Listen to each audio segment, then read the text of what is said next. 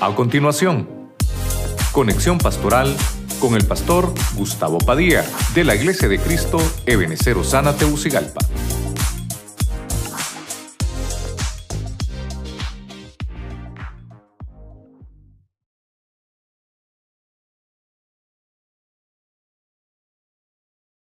Quiero hacerle el resumen del diagnóstico de una casa. Lo primero que pudimos encontrar es que la lepra era una de las primeras cosas que se diagnosticaban. El sacerdote dice que lo revisaba, tenía que ir donde el sacerdote la persona.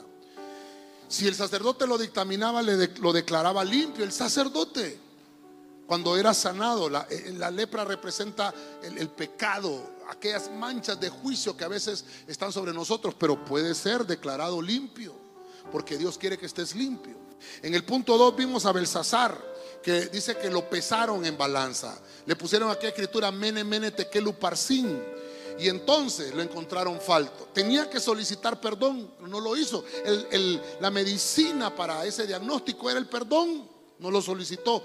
Y en esa misma hora murió, dice la Biblia. Vimos el, dictamen, que le dieron a Ezequías, le llevaron un diagnóstico. Y, le dieron un diagnóstico favorable. Él buscó el perdón, pero le faltaba aplicarse humildad. Le faltó eso. Tenía soberbia y altivez y ese diagnóstico hermano, lo podía revocar, pero le interesó más otras cosas. Pero sí podemos eliminarlo con la humildad. En el punto 4 vimos a Jeroboam, un rey, hermano, que cambió el sistema de la adoración, puso ídolos y cambió todo lo que se hacía. Eso no le agradó al Señor. Le mandó una enfermedad a su hijo y él no pudo entender que tenía que ser él el que tenía que pararse por su familia. Mandó a su esposa disfrazada para que buscara al profeta Ahías. Pero mira qué interesante. Tenemos que aprender que debemos desechar toda idolatría. Y, ese, y que algo importante, Jeroboam dijo, ese hombre dijo que yo sería rey. Cuando ese hombre no era, era el profeta. Por boca de Dios le había dicho a Jeroboam que iba a ser rey. Dios no reconocía al Señor, hermano. Mire qué interesante Jeroboam. Debemos de aprender mucho. En el punto 5 vimos a la mujer del flujo de sangre, diagnosticada con una infección tal vez ancestral, tal vez familiar, pero había perdido a su marido, había perdido a sus hijos, su familia, no había ninguno, todos lo dejaron. Pero dijo esta mujer, el último que puede darme la palabra de sanidad es el Señor. Él nunca va a cambiar. Y Él ha dicho que nos ha, venido a liberar como el Mesías. Reconoció, dijo, voy a tocar el manto del Mesías. Porque el Señor tiene la última palabra. No importa el diagnóstico que nos hayan dado. La última palabra la tiene el Señor. Había una viuda en el punto 6 lo vimos.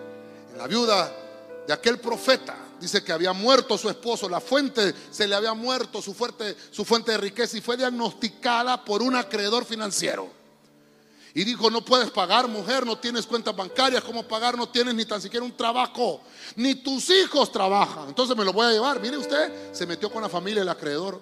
Pero dice la Biblia que el Señor mandó a Eliseo, mandó al profeta y declaró sobre esa mujer. Le dijo, ¿qué es lo que tienes? Ah, lo que tengo es aceite. Pues con eso que tienes, esa es tu fuente. Dios es nuestra fuente divina con la cual, hermano, tenemos que tener siempre la certeza que Dios va a suplir toda necesidad. Por último, vemos a Balaán, que querían que le diera un diagnóstico al pueblo contrario del que Dios ya había dicho, porque Dios ha diagnosticado a su pueblo como un pueblo bendecido, con un pueblo que toda todo lo que pida Dios se lo va a resolver. No hay problema que Dios no pueda resolver. Y este hombre, Balaán, como amaba más las riquezas, la maldición que él hizo sobre el pueblo se revocó contra él más bien.